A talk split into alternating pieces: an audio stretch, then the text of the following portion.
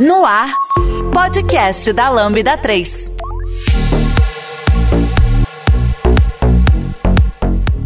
Olá, eu sou o Juan Barata e esse é o podcast da Lambda 3.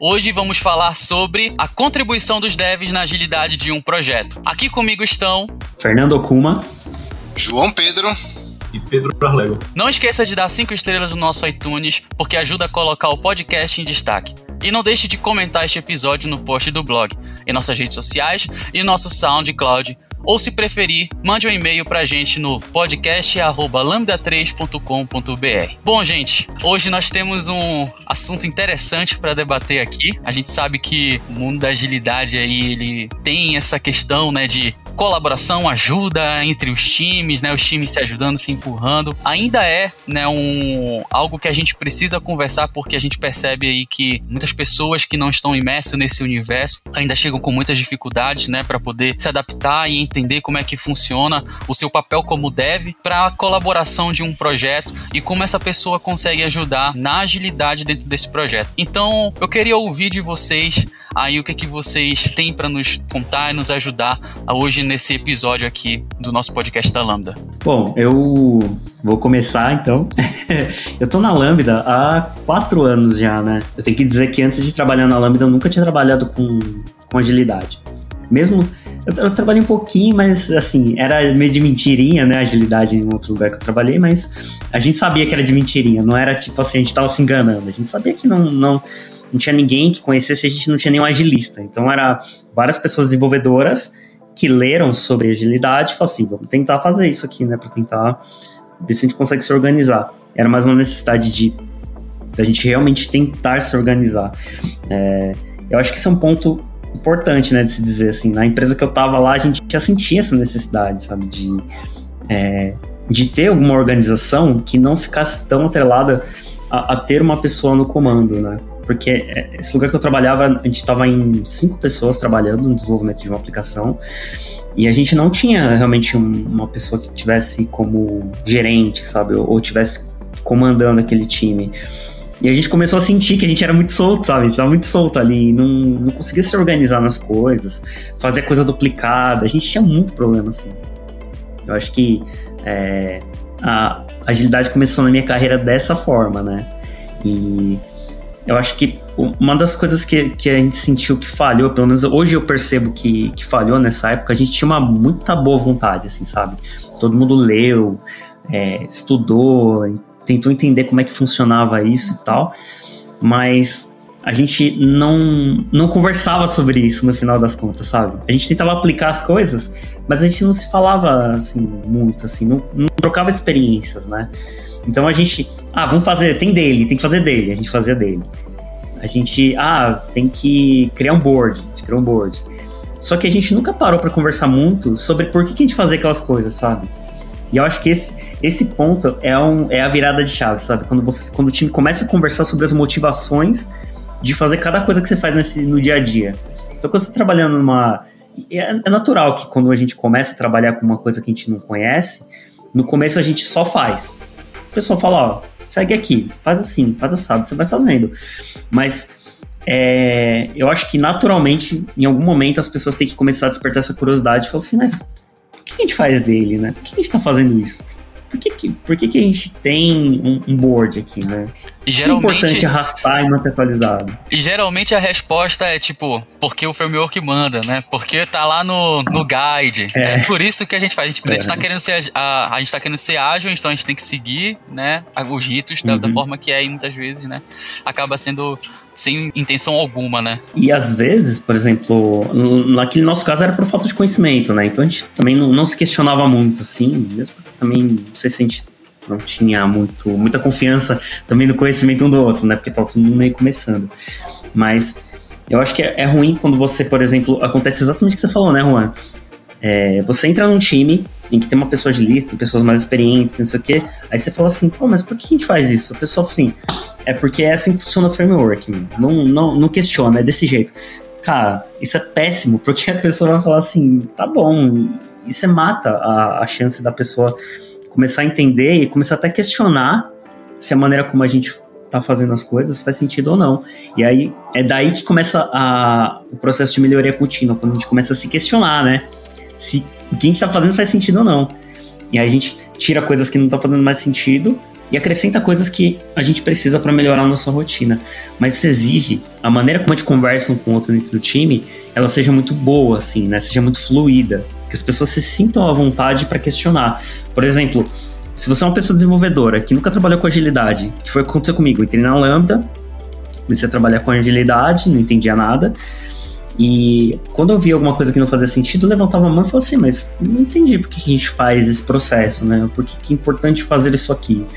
Ou por que, que a gente estima desse jeito? Né? Ou por que a gente não estima? Tipo, sabe? E é, geralmente quando você está numa empresa em, em, que as pessoas têm cargos e aquele cargo é assim, tipo, não, eu sou a pessoa agilista e é o que entendo disso. Faz o jeito que eu tô falando e, cara, quando existe essa postura, é, fica difícil das pessoas evoluírem, né? E não só evoluírem na, na própria carreira, mas fazer o projeto evoluir, né? A gestão do projeto melhorar. Então, quando as pessoas é, abrem mão do, do ego, né? E, e aprendem a se comunicar direito e, e não serem arrogantes, né? E, e, quererem dividir o conhecimento, todo, tudo começa a fluir melhor, assim. Tanto o conhecimento, a progressão, né? A, a melhoria da carreira das pessoas, quanto também o relacionamento entre o time e o conhecimento das pessoas, né? Acho que tudo começa a evoluir mais, mais rápido, mas tudo parte disso, assim, de você ter uma comunicação clara e ter um ambiente seguro para poder fazer isso, para questionar e para poder também trazer ideias, né? Ou até perguntar, né? Fala assim, o que, que, é isso? Nunca vi isso na vida. O que, que, é isso? E não ser julgado, né? Uhum. É, Fernando puxou um, um assunto interessante, né? Eu, eu colocaria como primeiro ponto aqui do, do, do, nosso podcast, né? Que, que é comunicação eficaz. Né? Se você é dev e está entrando no time ágil em uma empresa né, que, que tem como premissas trabalhar com, com agilidade e você ainda está meio perdido e querendo entender aonde que você pode né, contribuir dentro de um projeto, além da sua, da sua contribuição né, é, de hard skill, né, a, sua soft skill ela é importante também você desenvolver. E o primeiro soft skill que eu colocaria, eu colocaria como comunicação eficaz, que é um ponto que o Fernando trouxe aí, né, que, que a gente consegue conversar e, e aprofundar ainda melhor aqui o, o nosso papo. A Lambda 3 é a quinta melhor empresa para se trabalhar no Brasil e uma das maiores referências do país quando se fala em desenvolvimento de software e metodologia ágil. Somos um grupo de pessoas curiosas que adoram inovação e tecnologia. Estamos em constante evolução técnica e social.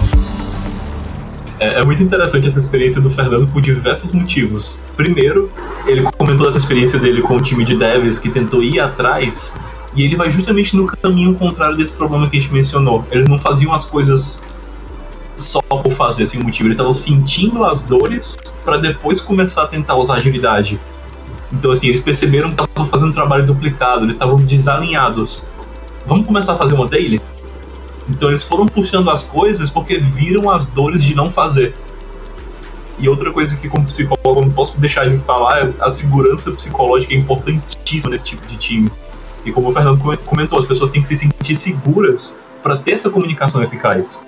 Se é um ambiente arisco, se é um ambiente completamente hierárquico, onde as pessoas estão ali muito apegadas a cargos, aí a conversa não flui, o pessoal fica com medo de falar, com medo de colocar para fora. E essa transparência ela é essencial no time ágil. As pessoas têm que ser transparentes umas com as outras para seguir o processo de melhoria contínua.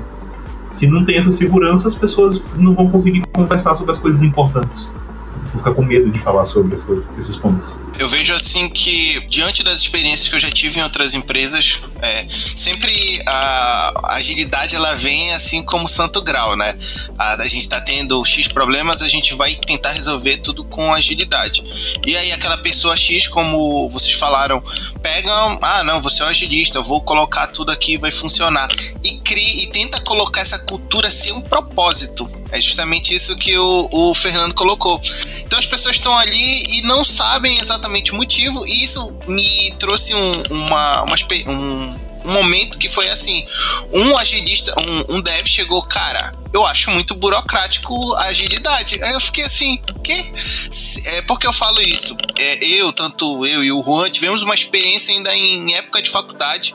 A gente falando da, da Cotic, que é um, um um setor dentro da FPA de desenvolvimento e lá eles aplicam a agilidade de, da forma assim que a gente vê na Lambda, né? É, dentro das limitações, né? Enfim, o nosso chefe, o nosso chefe sempre falava agilidade é até a porta da, de fora, de da porta da, da sala para fora não é mais agilidade porque tinha que lidar com burocracias do, do, do, da própria estrutura da universidade. Mas lá a gente vivenciou muito isso. Então, quando eu entrei em algumas equipes que estavam tentando implementar, fazia muito sentido para mim as coisas. Mas para as pessoas que não tinham noção da, daquela cultura de agilidade, ficava assim: ah, isso é burocrático. Fazer um plane poke aqui, ah, não, cara, para que a gente vai. Tipo, a pessoa não consegue ver valor naquilo. E aí gera outros problemas que, justamente ligados à comunicação, o, o gestor, até mesmo o gestor, que deveria ter um, um, papel de comunicação bom com os devs, não consegue passar, ele não consegue disseminar a cultura, assim, de uma, forma, de uma forma bem de administração, aquela cultura tá ali, eu quero impor, mas eu não sei te, não sei te passar porque aquilo tem que ser assim, só faz. Só sabe que é assim. E aí gera esses vários problemas. Aí tanto que tu encontra pessoas no mercado falando: ah, não, não gosto de agilidade, é muito burocrática, não vi valor, não agregou, mas a pessoa não conseguiu se envolver para colocar no time, né? Acho que isso é um ponto bem legal de, de ser levantado. Quando eu comecei a trabalhar com agilidade, teve várias coisas que, que acho que colaboram para a comunicação ser mais eficaz né, dentro do time. E é uns conceitos que vão aparecendo assim, sem a gente perceber por exemplo, a, a, o conceito das dailies, né, que é você ter aquele, aquela reunião bem rápida para você resumir, né, o que tá acontecendo. Cara, eu, assim, na minha carreira eu nunca tinha tido isso, sabe, da gente se reunir para falar especificamente só o que você tá fazendo, sem entrar no detalhe. E essa parada da hora da daily. Isso ensina muito para as pessoas que estão trabalhando no time que não, tão, não tem esse costume, né? De você falar, eu é isso que eu tava fazendo, né? Que eu encerrei, é isso aqui que, que eu tô querendo puxar, e, cara, não tem nada, tô, eu tô com esse problema aqui, tá me impedindo. Aí alguém já vai lá e fala assim, ó, oh, eu, eu já mexi com isso, já, já tive esse problema, sei como resolver. Vamos conversar depois, então, não é assim, vamos ver agora como é que faz. Vamos conversar depois da daily? Cara, esse, esse comportamento, ele faz a gente começar a, a ter isso com tudo. Né? Às vezes você tá numa reunião que você percebe alguma coisa, você comenta alguma coisa na reunião, alguém percebe, ó, caramba, isso daí eu sei, mesmo que não seja dele, sabe? Ó, oh, isso daí que você tá falando, eu sei resolver, mas vamos falar isso depois? Vamos marcar uma agenda para falar? Você começa a, a tomar cuidado para as conversas que você tá tendo, as reuniões, elas não perderem o foco. Isso, isso foi uma coisa que a agilidade trouxe para minha vida assim muito forte, assim, sabe? Da gente ter os conceitos, por exemplo, time box, cara. Se você respeitar no time box, te força a não fugir do assunto principal do que você está conversando. Então, você começa assim a, limar todas as coisas que, que não fazem sentido naquela conversa. E começa a focar só no que interessa para resolver um, problema específico. Isso ajuda tudo que você está conversando com as pessoas do time a serem mais rápidos, serem conversas mais rápidas, mais objetivas e gerarem novas agendas específicas para as coisas que vão aparecendo no meio da conversa. Ou seja, você começa a ter. Você tem bastante reunião, né? Isso acontece, ainda mais tipos de é, trabalho remoto. Mas as reuniões, elas começam a ser mais efetivas, sabe? Mais objetivas e mais curtas, né? É a importância da é hora da dele, não dele de uma hora, né? é porque você fala muito de foco, né? Quando você fala de comunicação eficaz e, e você fala de, de, de reuniões, aquelas famosas, aquele famoso meme lá do. Essa reunião poderia ser um, um e-mail. É quando você fala de foco, né? Você fala de, de, de você saber que você está indo para uma reunião, essa reunião ela tem um, um, um, um objetivo né? E o objetivo ele é claro, né? Ele, ele tem que ser claro para todo mundo. A ponto de que você consiga olhar para dele e entender que você está indo ali para fazer um alinhamento e não simplesmente né, chegar a fazer um status report para o seu time e o seu time né, ficar perdido no, no assunto porque vocês desfocaram do assunto. Então, quando a gente fala de comunicação eficaz, a gente está falando simplesmente de você ter né, clareza nas suas palavras, você ter foco naquilo que é o objetivo daquela, do porquê que você está indo para aquela reunião ou está indo para aquela direção daquela sua linha de pensamento e você chegar, né, a passar para as pessoas que estão participando daquela reunião é, clareza daquilo que você está fazendo ou daquilo que você está falando. Então, quando você fala de comunicação eficaz e entra naquele assunto né, que foi falado somente em tempos de, de, de trabalho remoto, né, que a gente é, precisa ter realmente foco, senão a gente vai passar as oito horas do nosso dia de trabalho toda só em reunião e nunca vamos chegar em lugar nenhum, né? É, você precisa ter isso justamente para fazer com que o seu projeto, o seu trabalho seja eficaz, né? A sua comunicação seja eficaz e a agilidade funcione com esse ponto. E, inclusive, por exemplo, eu já vi coisas assim, por exemplo, você está no projeto lá, aí vem a, sei lá, o PO ou algum stakeholder fala assim, ah, isso aqui tem que resolver. Aí as pessoas do time começam assim: ah, não, mas isso aqui é porque tal pessoa fez isso aqui lá no passado, é porque não sei quem tomou essa decisão. Eu já vi várias pessoas agilistas chegar e falar assim: olha, não importa muito quem foi, o que, que aconteceu para causar esse problema. A gente tem um problema. A partir daqui, como a gente resolve isso? Independente de quem de quem fez isso. E é, é muito legal quando a pessoa agilista fala assim: ah, vocês querem falar sobre isso? Vamos falar sobre isso na retro, que é a hora da gente falar sobre o que aconteceu para a gente melhorar. Mas agora, esse é um problema que a gente identificou. Como é que a gente resolve isso daqui para frente? Você vê que a comunicação se corta um monte de discussão em lavação de roupa suja e fala especificamente sobre aquele problema. E aí as pessoas começam a falar especificamente sobre como resolver ele. Então, tem várias coisinhas que é, a, a, agilidade é, né, traz né, para o comportamento das pessoas que faz com que a gente foque no que tem que focar, né? Mas não, não esquecer. Por exemplo, teve coisas no passado que atrapalharam, que culminaram nesse problema que a gente está tentando resolver agora. Não é que a pessoa agilista vai falar assim, meu, isso aqui dane-se, deixa pra lá, nunca mais. Um... Não, querem falar sobre isso? Vamos falar, mas vamos falar numa retro, né? Vamos, vamos analisar isso no momento que tiver que analisar isso. Ah, tem esse problema aqui também, né? A gente tá. Isso acontece bastante. Às vezes está falando sobre alguma coisa que a gente tem que fazer no projeto, ah, mas também vai ter esse problema aqui também.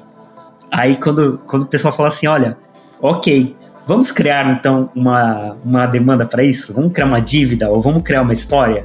Entendi que isso é importante, a gente tem que fazer. Vamos pegar isso aqui, vamos anotar para não perder, tem que fazer. Mas o foco aqui não é esse. O foco é essa outra conversa. Ainda bem que a gente identificou, é, é bem legal, né? Porque a gente não, não tira importância de coisas que a gente descobre nas conversas. A gente só separa as comunicações, para que elas realmente não se misturem. E acho que esse é maior, um dos maiores problemas de você não, não, perder o foco é exatamente isso, né? Quando as conversas começam a entrar em assuntos que não têm relação com aquele problema específico. E geralmente, quando o time está muito maduro, né, com agilidade, as pessoas percebem isso na hora. Tipo, ah, entendi que tem mais uma coisa aqui, vamos tirar isso aqui já criar uma. anotar em algum lugar, criar um card, criar um bug, criar uma dívida técnica, ok tá guardado, tá lá, a gente vai falar sobre isso. Só que agora vamos continuar aqui nesse objetivo do que a gente estava falando. E as pessoas focam para resolver aquele assunto, né? Isso é muito involuntário, né? É, acontece bastante, como uhum. você falou, Fernando, em pessoas que têm muita vontade de, de fazer o negócio acontecer, né? Isso é normal, isso não é um problema. Você, você lembrar de, de certas coisas que o time tem que fazer, que o time tem que trabalhar. Mas aí entra num outro ponto que eu acho que já faz a ligação com tudo isso, que é planejamento e organização. Quando você começa a perceber que é, as coisas ela tem um foco, a gente tem um, a gente tem um problema mas ao redor desse problema temos outros problemas. Quando você começa a fazer planejamentos, né, pequenos planejamentos, organizações pequenas para você a, começar a trabalhar em cima de quais são os seus principais problemas, né, você elencar principais problemas e você trabalhar em cima desses problemas, você começa a ter visibilidade melhor, né, daquilo do que o seu projeto está demandando naquele momento. Não é que você nunca vai ter, né, problemas ou você sempre vai ter. É questão de você organizar realmente no momento adequado, para o momento certo, as suas etapas daquilo que você precisa trabalhar. Senão você vai ter que trabalhar em um monte de coisa, né? E você nunca vai conseguir entregar nada, né? E a gente fala justamente de comunicação eficaz do foco, mas ao mesmo tempo, para esse foco acontecer, a gente precisa ter um planejamento e uma organização. E eu gostaria muito de ouvir os meninos falarem sobre esse tema também. A Lambda 3 é uma empresa de tecnologia com expertise comprovada na construção de produtos digitais e soluções customizadas de ponta a ponta, que transformam o seu negócio para uma nova realidade. Saiba mais no site lambda3.com.br.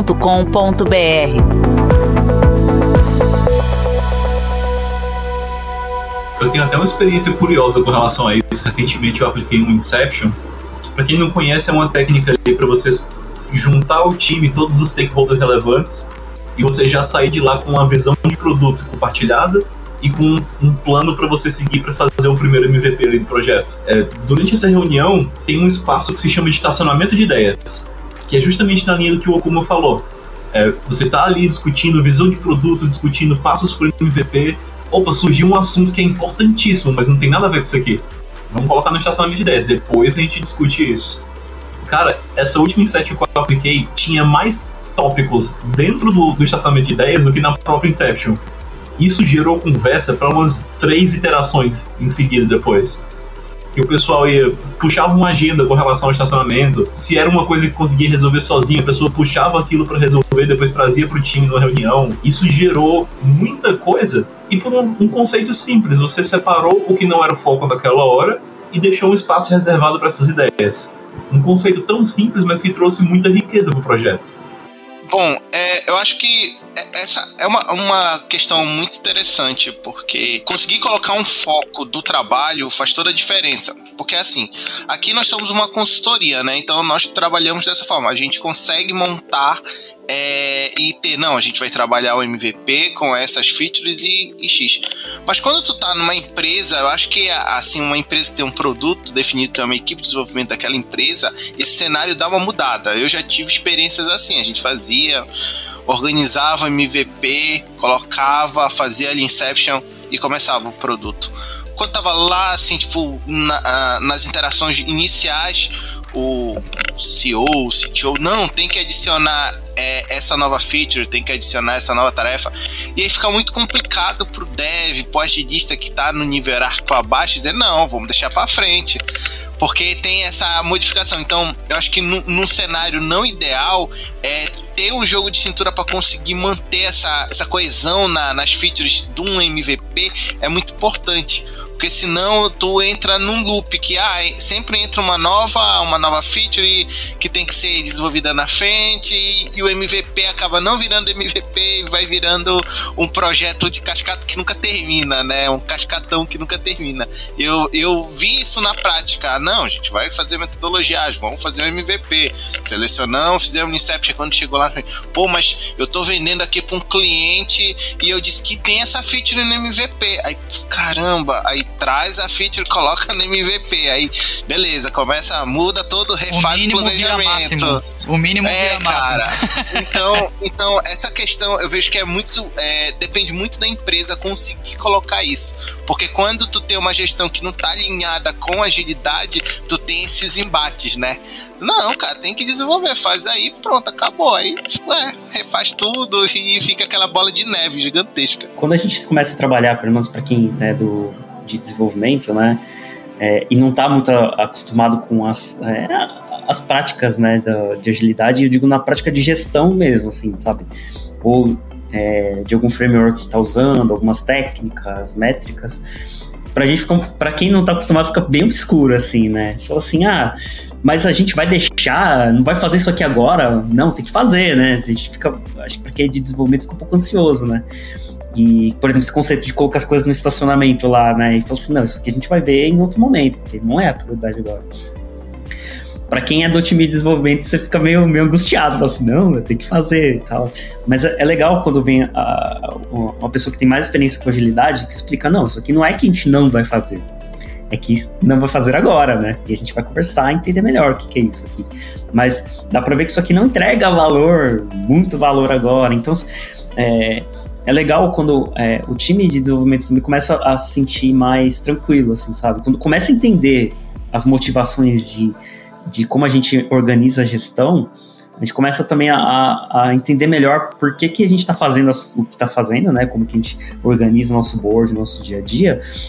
E a, a, em um certo momento, eu, eu, entendo que chega um momento que às vezes tem a resistência do time de desenvolvimento, que às vezes não quer, acha burocrático, não sei o quê. A hora que começa a entender e praticar, aí essa, o time de desenvolvimento começa a virar defensor, sabe, dessa, dessas práticas. Do tipo, fala assim, ô oh, pessoal, oh, estamos esquecendo de, de atualizar o board lá, né? Ó, oh, pessoal, isso aqui vai estragar a nossa métrica lá, hein, tal. Tipo, por mais que é, a gente não, é, não venha com esse conhecimento todo, a gente começa a entender as, os resultados, né, dessas práticas, e aí a gente começa a defender e até prestar atenção, né? Se alguém lá tá esquecendo de fazer alguma coisa. Então, acho que essa parte é, faz muito sentido. A gente, tanto as pessoas que são agilistas conseguirem passar é, esse conhecimento para quem é do time de desenvolvimento, né? Para as pessoas entenderem por que estão fazendo o que estão fazendo. E o time de desenvolvimento também está aberto a, a, querer entender, sabe? A ter essa curiosidade de entender por que, que tem métricas, ou por que não tem métricas, ou por que, que a gente está usando Scrum, ou Kanban, ou uma mistura dos dois, ou nenhum dos dois. Por quê, né? Qual é a motivação? E aí, acho que todo mundo começa, à medida que é, todo mundo começa a igualar o conhecimento, as pessoas começam a entender e defender, né? Inclusive o modelo e como está fazendo, e até sugerir melhorias. Às vezes perceber alguma coisa que não está fazendo sentido, falar, ah, vamos mudar isso. Isso já vi partir tanto de pessoas agilistas quanto de pessoas devs, sabe? Ah, vamos mexer nisso aqui no nosso, na nossa rotina. Então eu acho que essa troca de ideias, e aí é isso aí, meu. As pessoas agilistas têm que estar dispostas, e isso é normal, né? Na verdade, eu nunca conheci nenhuma pessoa agilista que não estivesse disposta a compartilhar conhecimento assim. Mas é, as pessoas que são de desenvolvimento têm que estar abertas a receber esse conhecimento, entender. E se não, não concordarem, questionar, né? Eu acho, eu acho interessante essa questão da, de autogestão e cultura, que é, é quando, quando você começa realmente a, a, sentir né, que é algo enraizado dentro de um, de um processo, você começa a perceber o quanto que você era é, assim, refém, né? Muito refém de, de, de, de, de algumas formas, né, de, de trabalho e tudo. E eu lembro que uma vez eu gravei um podcast com o Fernando e ele trouxe uma, uma, uma visão que eu achei muito interessante e eu vim perceber isso quando realmente aconteceu na Lambda. É, Fernando, foi aquela vez que você comentou que, que em um time, determinado time, você, faz, você fazia um coleta de métricas, né, e tudo. E quando tu foi para um outro time, tu falou assim, ué, não, não vai ter coleta de métricas aqui? Por que isso? E a gente fala muito de, de tipo, é, é o time entender a necessidade, né, e as prioridades daquele projeto. O que, que aquele projeto demanda? E quando eu entrei na Lambda, né, com, com essa cultura de agilidade e autogestão dos próprios times, eu me pegava muito naquele tipo, cara, não tem um padrão para os projetos, assim, tipo, eu vou seguir esse processo, esse processo vai ser em todos os projetos. Me pegava muito eu, eu eu tá imerso num, num, num, time onde o time é, entendia que, que ah, para esse projeto a gente vai utilizar é, o Scrum. E eu ia ajudar um outro agilista num outro projeto a galera tava usando um processo totalmente diferente, não tinha é, é, as mesmas formas de escrita de, de história para um determinado time. Então, você ter essa autogestão e essa, essa cultura realmente de colocar os times como autogerenciáveis, né? Como time que, que, que pode trabalhar da forma como, como acha que é a melhor opção para aquele projeto. Isso fala muito de, tipo, você ter a confiança, né, de, de, de, de entregar para aqueles times, falar, olha, é, estou confiando em vocês, que vocês têm o melhor papel, vocês têm a melhor metodologia, o melhor pensamento para estar tá aplicando dentro desse projeto.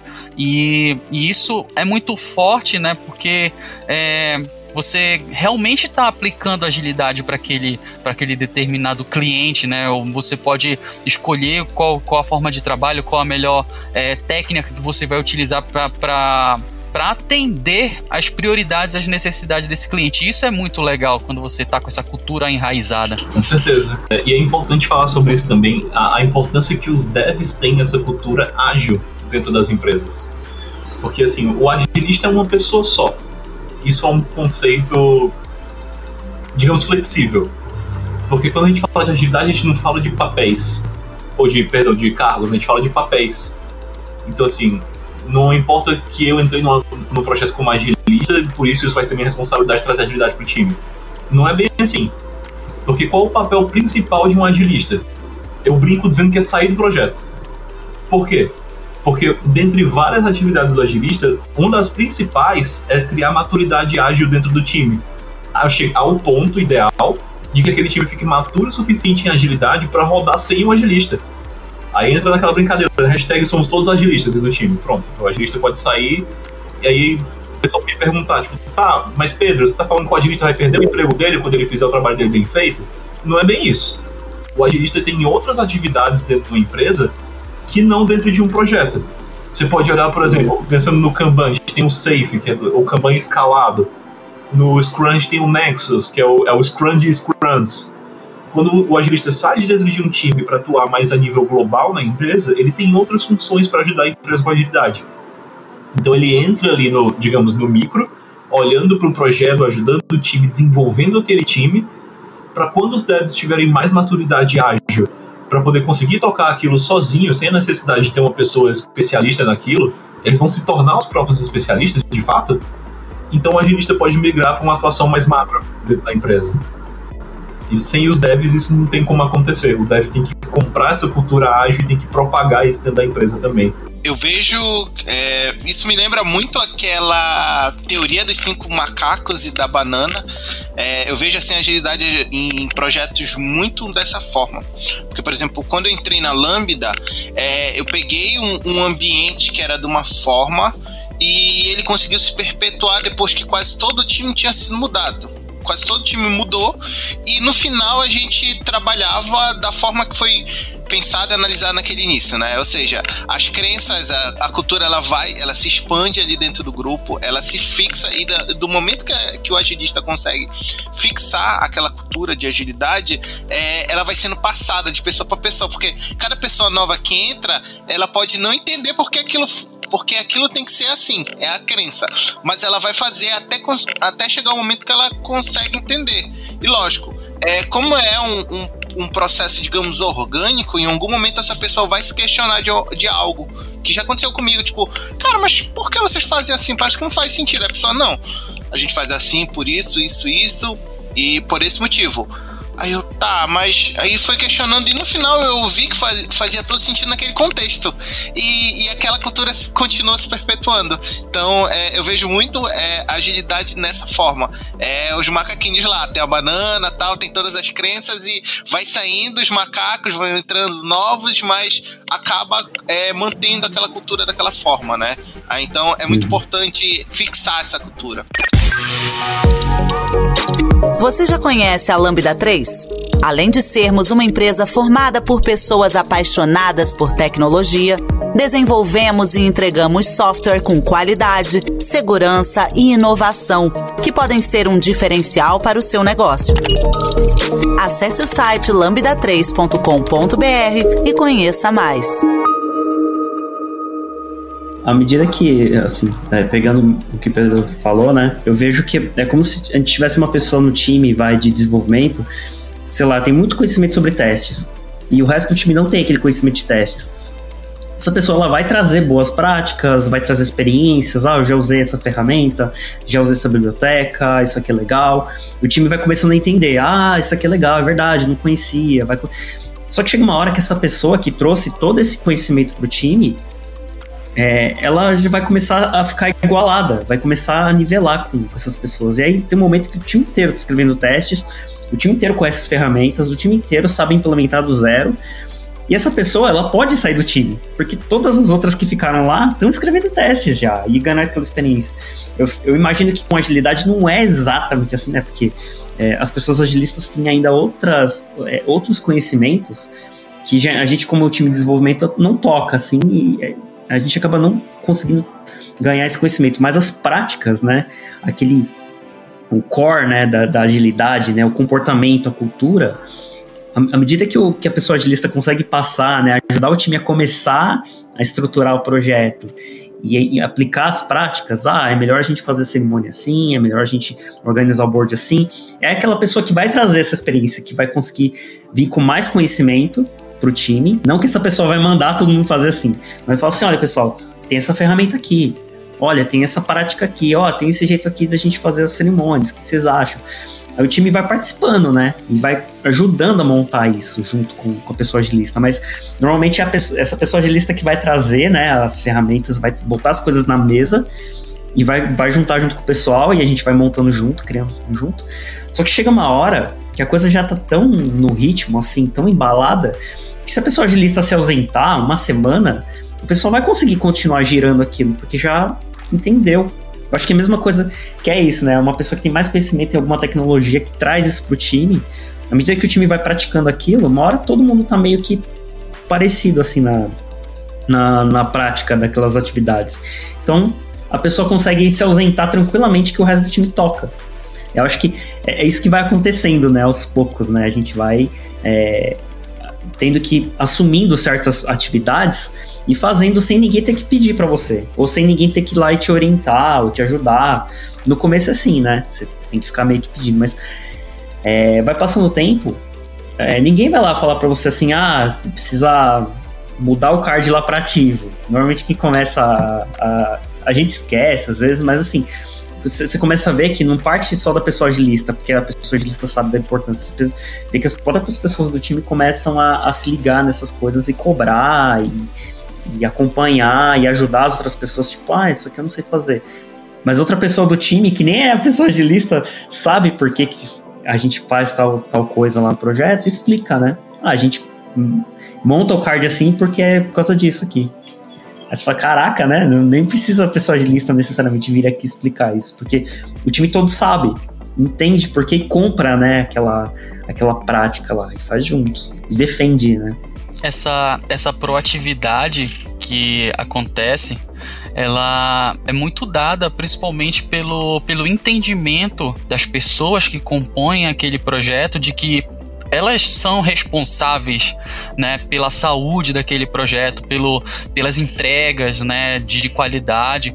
E isso toca muito em colaboração, né? Você colocar né, e entender que, é, embora a sua principal né, o seu principal serviço, sua principal entrega, seu principal artefato, e aí eu estou falando de pessoas devs, é o desenvolvimento do produto, né? Mas o processo de desenvolvimento do software ele não é somente é, desenvolver código, ele passa por toda uma cadeia e essa cadeia ela precisa dessa colaboração, né? Você entender é, priorização, você entender é, o, o, o que que o time precisa olhar, para onde o time precisa olhar, qual é o, o, o a, gente, a estrada que o time tem que percorrer pro, com a entrega daquele produto, né?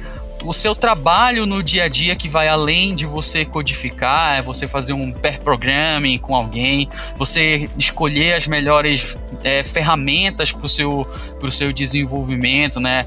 É, você realizar testes. Então, o processo de desenvolvimento do software, daquele entregável daquela etapa que vocês estão passando, ela é o, o produto em si. Mas até você passar por todo esse processo, você precisa ter essa colaboração ativa, né? essa proatividade. E é justamente nessa, nesse momento em que o time entende que todo mundo né, precisa colaborar de alguma forma em alguma coisa, faz com que é, essa carga né, de trabalho que muitas vezes a gente está falando de agilidade, né? Eu estou falando de de agilidade, ela não é somente do, da pessoa agilista, né? No começo ali até pode as pessoas do time podem entender que, como você falou, nem me falou, Fernando, é, é ela que vai colocar as cartas na mesa, ela que vai trazer ali as, o, o, ferramental, né? A ideia que, que aquele agilista tem para aquele projeto, mas conforme vai passando o tempo, né, em que essa pessoa, essa, essa pessoa agilista vai começando a dar a autonomia para o time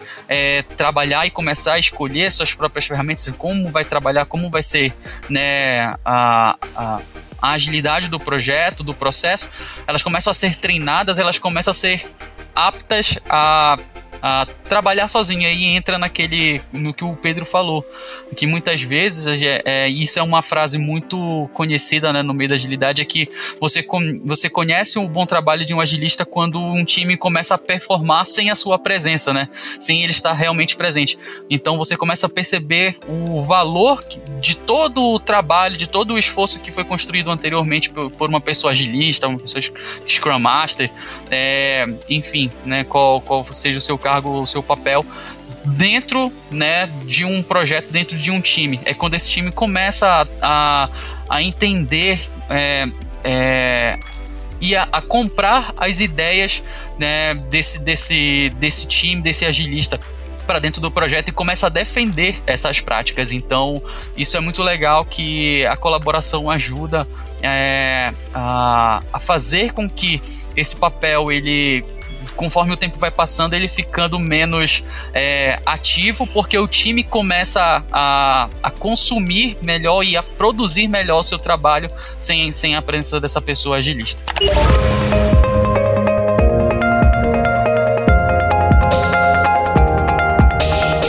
Trabalhe na Lambda 3 de qualquer lugar do Brasil.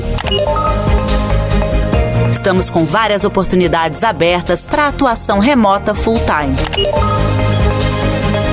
Acesse vagas.lambda3.com.br, conheça nossas vagas e vem ser Lambda. Tem uma consequência interessante também de tudo isso.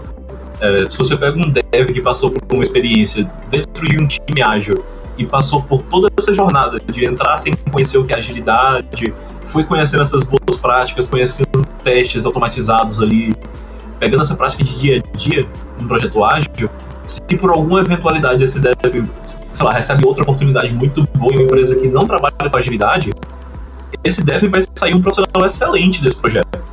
Porque ele vai ter adquirido nesse processo várias soft skills e hard skills técnicas também ali. Ele vai pegar ali muito conhecimento de comunicação, de colaboração, como puxar o time para trabalhar junto, é, como olhar para trás para rever processos, focar em melhoria contínua. E também vai pegar toda essa parte de código. Ele vai estar ali como entregar código com qualidade, testado, com boa cobertura de testes. Ele vai ter pegado toda uma gama de expertises que ele teve entrando num projeto de ponta a ponta. E provavelmente essa pessoa vai falar assim: olha, pessoal, eu tenho um monte de conhecimento de agilidade aqui, hein, ó. Vamos, vamos praticar isso, eu trouxe isso de outra empresa, tal, já tenho esse conhecimento. Mas provavelmente essa pessoa vai falar assim: pessoal, a gente tem que trazer uma pessoa agilista para esse time.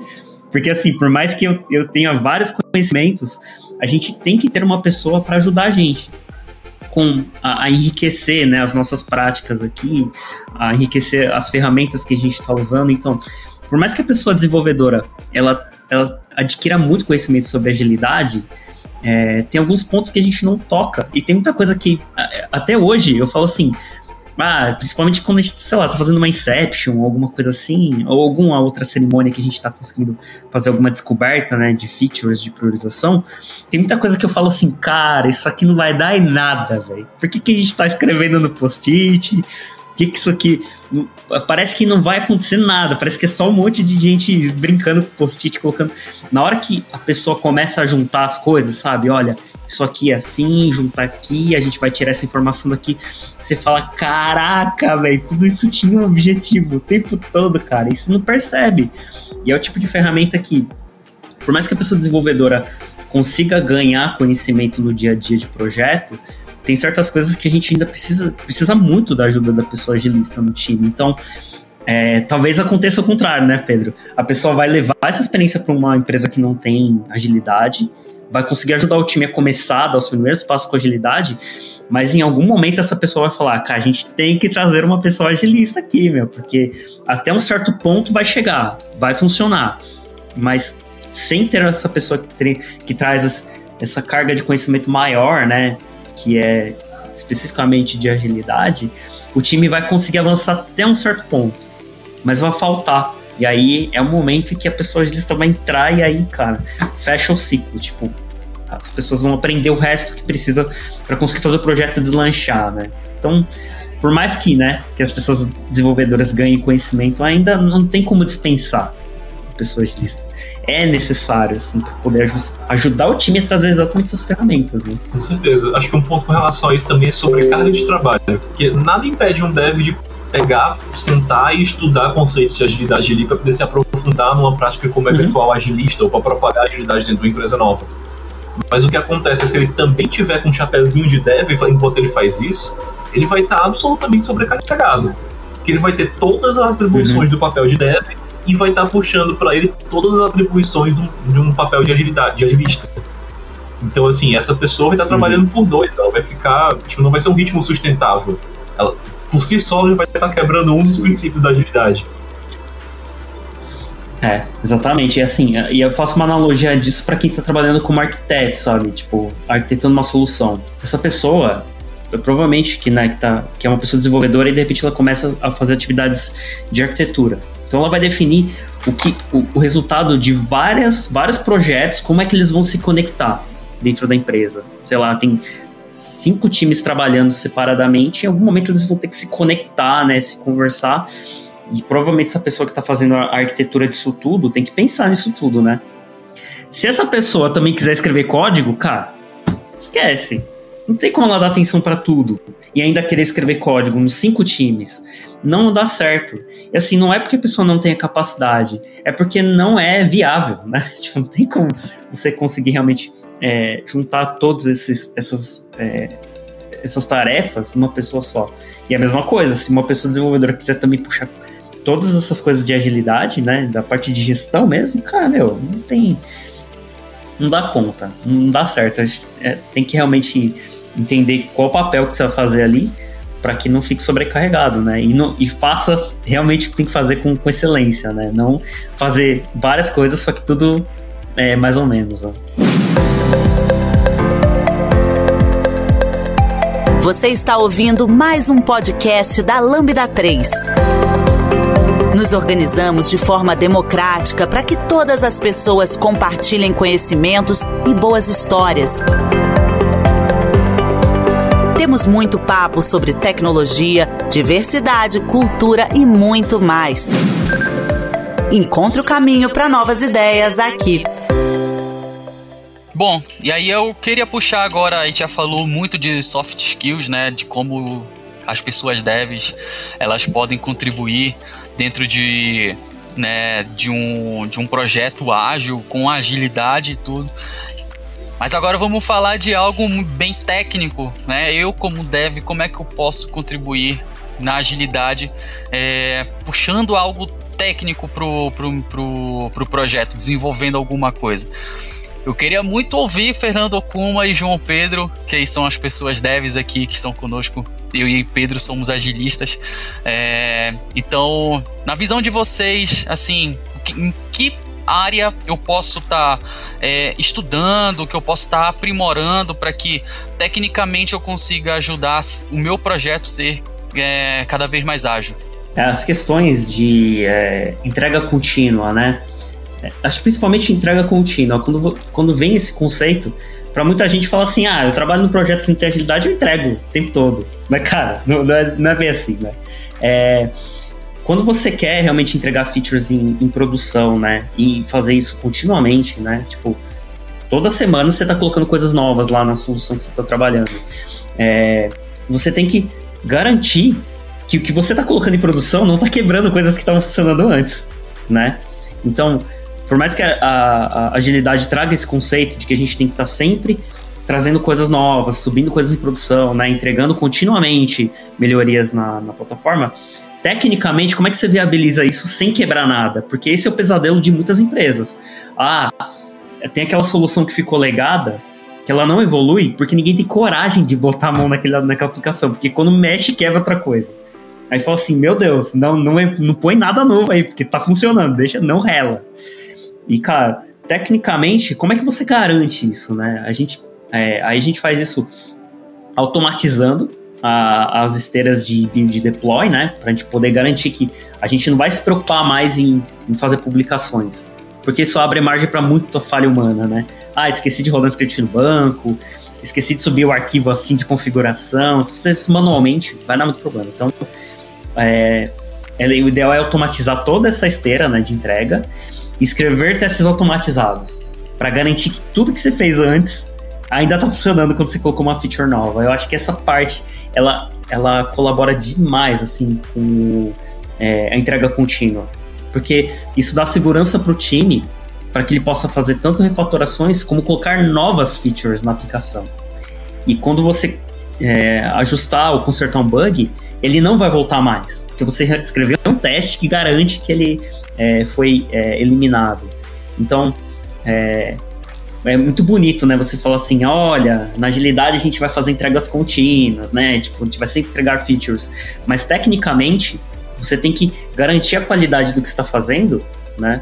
Para poder viabilizar isso, né? Pra poder conseguir realmente toda semana estar tá colocando coisas novas numa aplicação, todo dia subir uma feature nova. Porque se você tem uma aplicação legada que você tem medo de botar a mão, porque você mexe nela, ela quebra alguma coisa que não tem nada a ver com o que você mexeu, meu, acabou. Você não vai entregar contínuo. Você vai passar mais tempo consertando bugs ou apagando incêndios do que fazendo features novas. Então, é, essa parte que a agilidade traz, né, de, de a gente ter entregas, a entrega contínua, é, sem a gente conseguir fazer, garantir tecnicamente que isso é viável, é meio que tipo uma, uma balela, né? Não tem como cumprir. Então a gente tem que conseguir garantir tecnicamente é, para conseguir fazer isso acontecer. E também, Okuma, eu vejo que acho que olhando de uma visão de dev, as pessoas que começam agilidade, elas sentem uma certa dificuldade de conseguir entender como tu quebra uma tarefa para deixar ela atômica e que te entrega valor.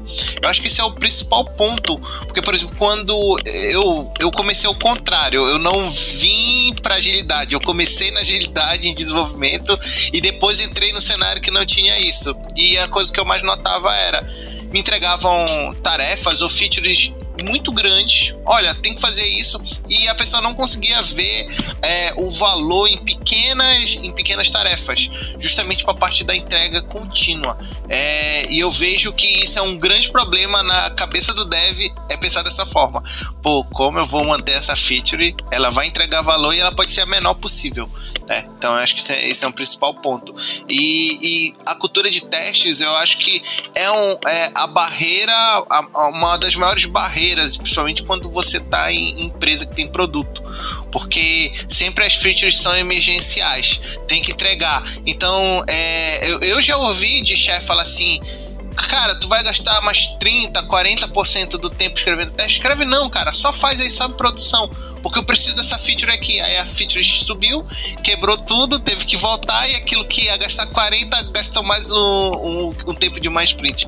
Então, é, ver a importância do teste justamente para essa entrega contínua dentro das empresas ela é, é, essencial, mas as pessoas às vezes elas não conseguem ver esse valor. Acha que teste é só perda de tempo. Eu já escutei isso, cara, já escutei tanta coisa sobre agilidade que eu, eu me lembro, eu fico. Uma dessas era isso teste, pô, cara, gastar tempo com teste, tá jogando dinheiro no lixo. Não, cara, só faz a feature aí, tal, vai mudar o requisito, depois vai ter que refazer o teste. Não, não, cara, só sobe aí. E a pessoa não vê. Acho que esses são um dos principais pontos. Boa, boa. Pedrinho quer completar com alguma coisa? É, só entrando nessa questão aqui dos testes também, eu acho que um, um conceito interessante para os devs puxarem quando estiverem entrando em times ágeis é os conceitos de BDD e TDD, né? Que isso ajuda também a criar os critérios de aceites dentro das histórias de usuário de agilidade. Sem falar que é uma boa prática no geral, que você está focando ali já entregar o teste focou, perdão, entregar uma feature focada no teste. Então você já tem a garantia que vai sair com qualidade. Boa, isso, isso é, é muito importante, né, a gente falar sobre BDD e TDD, né, que é algo que, que a gente utiliza como boas práticas aí para cobertura de testes, né, e, e critérios de escrita de critérios de aceite. É interessante você como deve ter esses conhecimentos, é, que isso vai te ajudar muito na, na sua visão, né, de, de, de entendimento como é que funciona os passos ali para você construir um teste de uma feature, um teste de um, de um, de um PBI, é, para você conseguir entregar né, testes cada vez melhores, testes cada vez mais qualificados para dentro do seu projeto. E não caiam na história de o melhor teste é na mão do cliente, né? é, não faça isso. Esqueçam. É, não faça isso.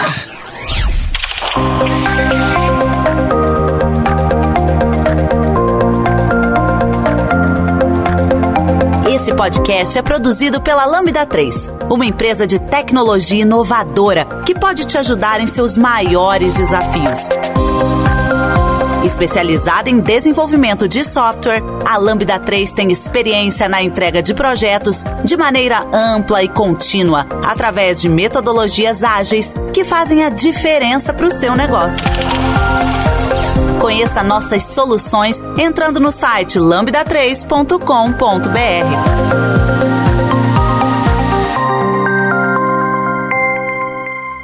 Bom, gente, então acho que aqui a gente já tem um, tópicos importantes aí para você que é pessoa dev que quer né, e está entrando em um projeto que está utilizando metodologias ágeis ou um, numa empresa que, que tem essas práticas e você né, é, ainda não sabe, ainda não tem noção de, de, do que você pode estar tá aprimorando antes de colocar isso é, a mão na massa, né, de estar tá no dia a dia ali dos seus projetos. Eu espero que a gente tenha ajudado a dar clareza, né, aí é, a, sua, a sua caminhada.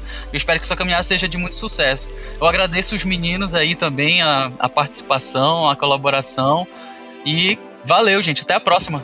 Valeu, pessoal. Você ouviu mais um episódio do podcast da Lambda 3. Indique para os seus amigos esse podcast. Temos também um feed só com assuntos de tecnologia e outro que mistura assuntos diversos. Toda sexta-feira, sempre com o pessoal animado da Lambda 3.